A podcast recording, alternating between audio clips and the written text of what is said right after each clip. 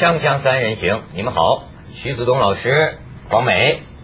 我觉得你要是像我一样啊，为了做节目天天看新闻的话，你就会发现这个人世间啊，就是个苦多乐少，祸多福少，灾祸连连。新疆富康煤矿矿难到今天早上四点零七分得到的消息，六十六个人死亡。所以我们做节目最有用的是黑衣服。没错，徐老师，你说的真是。最近这段时间呢，好像我总觉着是不是？到后来我也懒得穿了。到后来说实在话，第一次的时候咱们还表情肃穆，我说的不光是衣服，还包括表情。嗯。后来太多了，这儿水灾，那儿矿难，这儿又死人了，我这这这表情也麻木了，也用不着悲悲切切的，反正就是又出了个，就这中国这矿难，说我都懒得说了，说老实话，还说的有什么意思？啊是吧？我前段时间看到那一个一一一系列的数字统计，就像全世界煤矿的产量，中国占多少，然后死亡人数怎么占多少？好像中国的死亡人数占了全世界的大部分的煤矿的死亡人数。没错，没错。而而采的煤只是很少的一部分。就是我们的这个煤啊，啊，不是含金量高啊，含血量世界第一，十倍以上。十倍功半。结果我拿到那个东西，我本来准备剪下来，这个下次用。后来我想。现在不是改进了吗？嗯，可能这个就不大用，用不上了。没想到还还有用，还还看到过那个安检局长李一中的一个一个讲话，好像说他们要整顿那些黑心矿主啊什么什么。这这次也是存在无证生产等违违规行为，整顿呢这个，所以我现在说呀，这个高度重视这种媒体用语啊，听起来啊，怎么让人听着都有点难过。死了几十个人了。你不高度重视行吗？能不高度重视吗？但是问题无数次的高度重视，这里边反映什么问题？还不如说是是不是干脆就交代一句，就说这事儿我们发展中国家各方面百废待兴，咱就解决不了了，没办法，可能还得死。不，他是有我我看那天有一个观众提了一个问题很好，他说一个事故后面有一百多个隐患，嗯，一百多个隐患后面有两千多个就是。要注意的地方就是说，其这是概率统计，所以你出一个事故，其实后面是有几百上千个问题存在。你要是不去查那些问题的话，你只是赌一个事故，每个事故你感觉那是没有用的，那是没有用的。广美听到这个有什么感触？我觉得发展中国家会有发展中国家的一些所谓的，嗯，就像你说那个呃事件背后的一些秘辛，一些会影响到的东西，然后在发展中国家。就会有像类似像这种煤矿的问题，但是并不代表高度发展的国家就没有。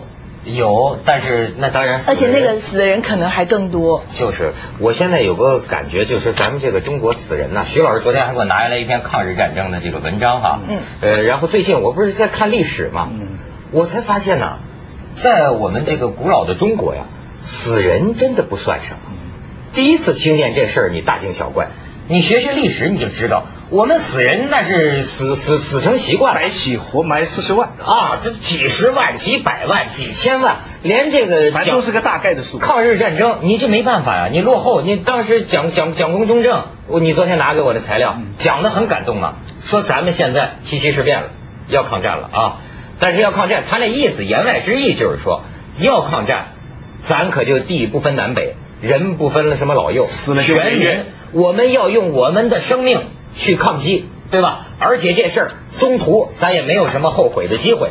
其实我觉得他言外之意就是这意思，事实上就是这样嘛，都是人命去填嘛。我们死个几十万，日军死个几万，咱就算守住了某个地方，那是。所以咱们的这个国歌呀，我真是听着就是热泪横流。就是你要了解这看，咱们这个民族啊，就用人的生命，真是血肉筑起的长城啊，太不容易了。我们接那个煤矿的事情，有一段有有一次，我跟一些朋友讲那个黑心矿主的事情，嗯，他们都讲了很多例子，就是说讲黑心矿主啊什么什么。但是其实你讲你老批黑心矿主啊，其实就是回到我们今天现在常讲的一句话。其实你只讲出了一半的真实，那当然了，这就好比说一个城市里的这个老是小偷横横横行，你老是骂小偷，那只是骂出了一半的事实。现在有很多人是这样讲的，比方说，因为我们做传媒啊，或者是知识界啊，或者是领导啊，都有很有很多限制，有很多东西大家都我们都知道，但是别讲或者不宜讲。因此，久而久之呢，大家都已经形成了习惯，就是说事情一来，我们知道该讲哪一些，我们知道不该讲哪一些。但是问题是，久而久之以后啊，你会忘了，你会忘了你没讲的那一部分。我平常一直有一句话来替自己辩护，节目也是这样，朋友也是这样。我这个一个一个辩护词叫做：我不能告诉你所有的真实，但我说的都是真实的。我一直用这句话来替自己辩护，你知道？我觉得我这样讲了，我道德上就过去了。现在那个。那个李锐啊，就写篇文章啊，他就这个张伟啊，这吴亮，就文学界有个争论嘛。有一部分人就说，现在比方比方说资本主义的问题，现在的问题都是资本主义进来带的进来的。那吴亮写文章说哪里是啊？资本主义哪里造得成这么多问题啊？还有本身很多官僚制度的问题。那李锐写篇文章就说，你们都只说事情的一半，你们为什么不讲另外一半呢？你这一半说的非常对，黑心矿主这也坏这一坏那坏，但是你想想，先不说矿主里边有多少是干部。有多少本身家里的家庭的家属是干部，没有各级干部给他们拿好处，他黑心矿主能这样做吗？你现在只批黑心矿主，然后很多人就说啊，现在这些矿那个资本家剥削啊，所以现在这个讲一半的真话等于欺骗。呃，是，这是李锐的说法，太太鲁迅了啊，太鲁迅了。时代已经在进步，允许我们讲讲这个话，已经说明社会的开明了，是吧？讲出一大半的历史了。就很，而且我真是觉得呀，就说这个，所以为什么有时候说灾难性的新闻是受到某些限制的？我现在反过来认为啊，就是有它一定的道理。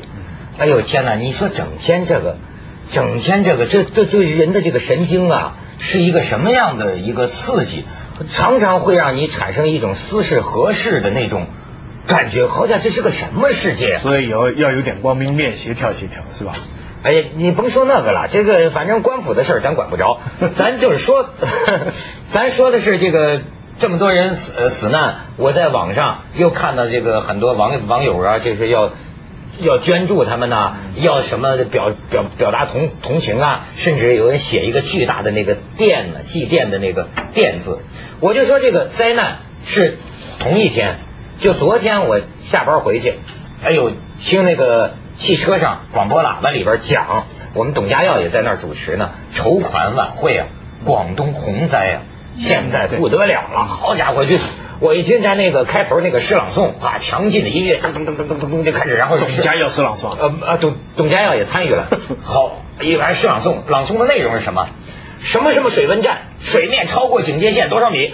咱们这个水文站超过警戒线多少米？什么什么水？这还朗诵？沿江一路往下呀，这是一路这个灾情告急啊。啊，所以说就是这个呼吁人们捐款的啊。而且这个讲话了嘛？这个这个深圳的领导，哎，最近我跟你们提一事儿，那个我作为深圳市民也要向他学习。现在我们深圳正在全市学从飞，你看徐老师从飞港人了吧？这人不知道从飞是谁吧？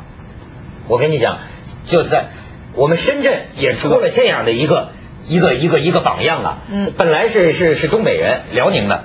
是个歌手啊，是个歌手啊！哎呦，好家伙，我跟你讲，就是你要光听他的事迹哈，这就是一活菩萨，这就是一活菩萨，这是当代社会很少见的，三百多万救助几个省的贵州啊，什么湖南呐，一百七十八名贫困的孩子，但是就这个丛飞，现在在肿瘤科呢，晚期癌症啊，现在听说是深圳市那边就说不惜一切代价。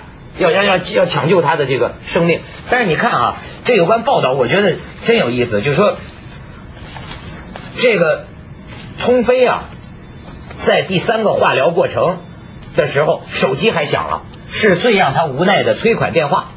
说你不是说好要把我孩子供大学毕业吗？他现在还读初中，你就不肯出钱了？你这不是坑人吗？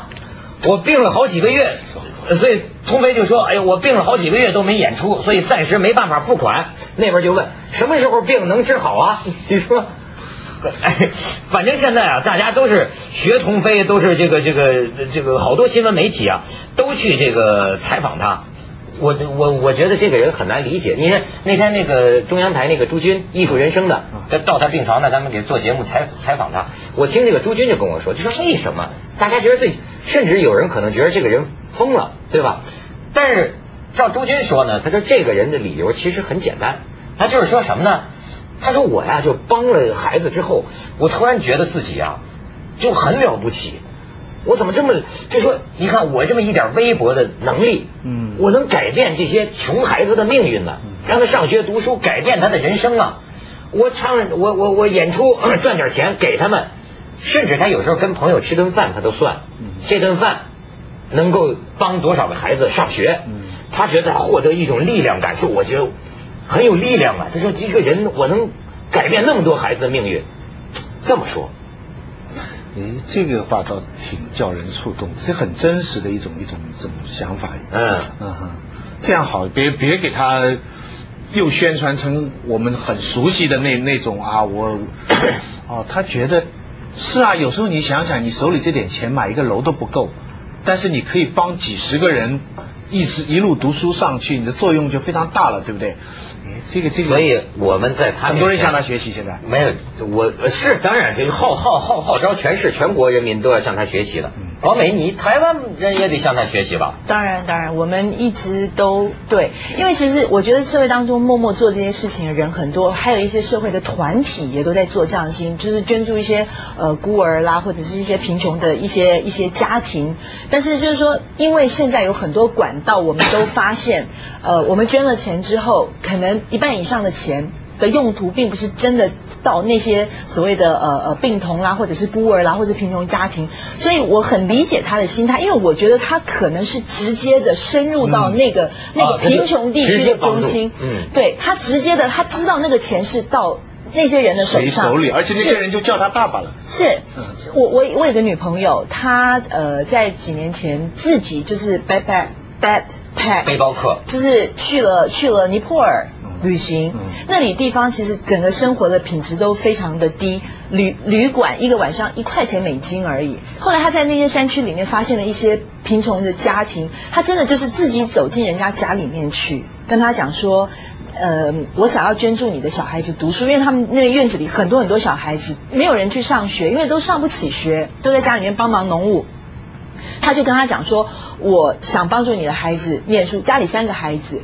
一个月真的只要几十块美金，小孩子就可以上学，可以买书包、买纸、买笔，所以他从那个里面获得的那种满足感，他们到现在还在通信，就是说他固定每个月寄几百块钱港币给他们，维持他们的，就是说生活我没有办法帮你维持，但是读书这件事情，我要确定你。每一年都有去上学，所以他从这个东西里面获得那种满足感，我相信不是你什么花钱买一栋楼、买一个新车或者买一套新衣服那种那种满足能够比拟的。只有只有只有惭愧，觉得自己是这个小人。我觉得就像徐老师说的，我要是这么算的话。那就没，那就咱们都是罪人，就是就是在就是在这个榜样面前，你你说这真是 还是自私嘛？就是你自己过的生活要都算成能帮多少贫穷孩子上学，那想起来我真是觉得我只有惭愧。但是咱们要说的是另一个问题，就是说，有广告之后再说另一个问题。锵锵三人行，广告之后见。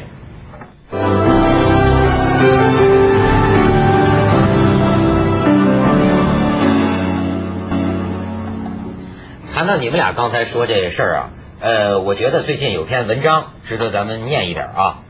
官方资料显示，目前中国农村绝对贫困人口约三千万，城镇失业下岗者中的贫困人口约三千万，加上残疾人、受灾人口等其他生活困难者，需要社会救助的人口超过十三亿总人口的百分之十以上。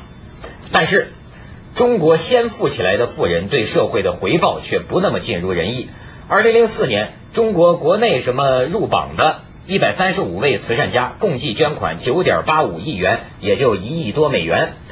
但是比美国啊，二零零零到二零零四，美国五十名最大的慈善家捐款总额是六百五十个亿美元，其中比尔盖茨他就捐了超过一百个亿美元，呃，占他这个净资产的，就是比尔比尔盖茨在过去四年里捐款两百三十亿美元，占他净资产的百分之五十四。可是呢，也不能完全说中国的富人都是为富不仁。你看民盟中央就讲了，说中国跟美国这这这方面相差六百多倍，六百多倍，说不完全是经济实力的对比，也有观念和机制的问题。所以呢，不仅需要富人讲道义、讲良心，政府也需要从各个层面考虑你这个机制和观念的问题。为什么呢？中国过去的这个社会救济和社会福利啊，是在计划经济时代长期由政府包办的，所以这方面水平低。现有的慈善公益组织只有大约一百个，掌管的资金总额不到 GDP 的百分之零点一，动员社会资源的能力就弱。呃，民盟中央这报告还讲了，说中国的慈善机构维持垄断的格局，成了制度缺陷的一个瓶颈。结果是什么呢？结果是让慈善事业依附于政府，没法变成真正的社会公益活动，也就没法吸引更多富人的财富流向这个公益事业。而且啊，现在中国还没有专门规范慈善公益组织的法规条款、行政文件，慈善事业的进入、评估、监管完整的法律框架尚未形成，因为这样，民间的慈善组织难以壮大。我先这样子讲，我我不觉，我真的不觉得中国人是为富不仁。我觉得，因为他这里是一个数据的统计，不是每个人捐钱的时候都会去呈报说，哎，我捐了多少多少钱，所以会列入统计当中。还有一个，就是因为还有我我不晓得，就是以我浅薄的理解，就是说，因为这整个的税，因为美国的税金非常非常的重，那那些所谓的富翁，他们如果不把这些钱钱捐出去的话，他一样要。缴到政府的的的那个税库里面去，所以对他们来讲，他们成立自己的基金会，办很多很多的呃一些一些一些机构来帮助社会。他们不但有得到很好的名誉，而且他们也达到了这个抵税的这种功能。那我不晓得说在内地有没有这样，就是说你如果捐款的话可以抵税。徐老师，你觉得中国的这个富人是不是有点为富不仁？不，你从大的来讲，刚才他提到的很关键的一点，就是说你得社会大于政府。政府或者党是社会的其中一部分，那另外还有一些民间的，还有就是那这样的话，这些有钱人或者说怎么来说，这个社会的力量才能，你要是政府大于社会，就所有的东西都在政府的调控下面，那么穷人当然就是政府的责任。现在很多人一吃不饱饭，一有灾难，大家也怪政府。嗯，其实也不不是完全怪政府，对不对？但有的就是说，你作为社会的一份子，你也有责任。就好像我们说，我们矿难，为什么我们就只想着怪政府呢？对不对？其实我们你在里面间接能做到什么？这是宏观上，不微观上，我比较悲观一点，因为我怎么比较悲？因为中国现在的有钱人都是一代富啊，嗯，才啊，最近一二十年刚富起来啊。你叫他同情穷人呐，他告诉你，他小时候就什么捡煤渣过来的。你明白没有？他，你你不要叫他捐款了，他自己厂里的工人，他都把他卡到每一分每一分呢。你到深圳，那他穷人出身，他不更应该体贴穷人？是啊，哎呀，他到那当然有些人可能穷人出身，他觉得我现在有钱了，我应该帮穷人。但是还有些人，他可能倒过来看，他想，因为他一个人很多穷人嘛，嗯，我我出来了嘛，他可能会觉得你们都是懒嘛，你们是不努力嘛，你们是靠政府嘛。我是自己千辛万苦，可能也走了黑道白道，不知道什么道，我才有这个钱，而且我冒了绝大的风险，我凭什么把我这个东西给你们？我自己打高尔夫，我我去泡妞也比你们这个好。他自你比方深圳现在你讲的对，深圳现在发展的很好，建立了一个初步的民间社会，真的很多有钱人做很多善事。但同样，你知道深圳附近的工厂，你去看看，那很多外资的人告诉我说，深圳附近的工厂的民工的条件是非常差，非常差。对。对不对？他要是有这份慈善捐款的心，他把厂里的人工作时间削少一点，把人家妇女这个产假多一点，就已经尽了很大的良心了。所以中国这个新兴的资产阶级啊，在这个不管是社会主义初级阶段还是资本主义初级阶段的时候，他跟美国的这种有钱人多年来捐款行善又自己获益。很不一样。反正中国的有些富人是真不一样。你像我上次听一朋友说，说你让他捐款，他你让他请你吃顿饭都难。但是就是用老用来做这个比例嘛，他宁愿到拉斯维加斯输一百万，对，你也甭想让他呀为这个什么救助什么贫困孩子上学，这他他他哪想这事儿？咱们去广告，锵锵三人行广告之后见。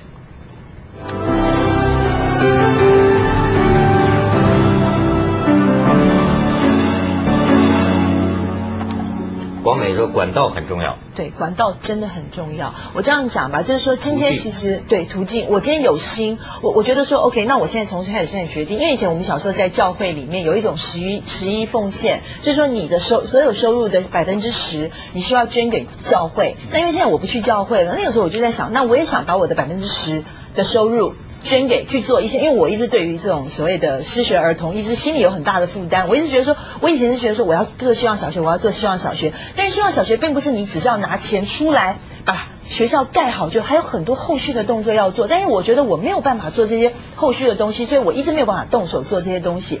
所以我觉得政府的力量还是很重要的，而且一个正一个好的管道，你不要讲。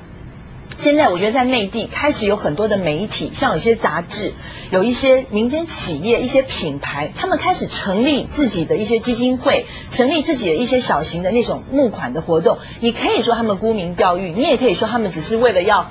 嗯，什么什么宣传造势？但是我跟你讲，我一年年看着他们这样子办下来，第一年可能十几万，第二年他就可以去到六十几万，到了第三年、第四年的时候，那个金额是越来越高。所以就是说，其实这些东西真的有人在做，而且它真正的真的会慢慢的形成一种气候。是这这个管道啊，手续啊，得这个方便。今年年初。我们节目就在希望有个那个老兵基金呢，我们希望推出嘛，还跟大家宣传呢。嗯，到现在我一直跟我们领导说。接着下来为您播出网通凤凰子夜快车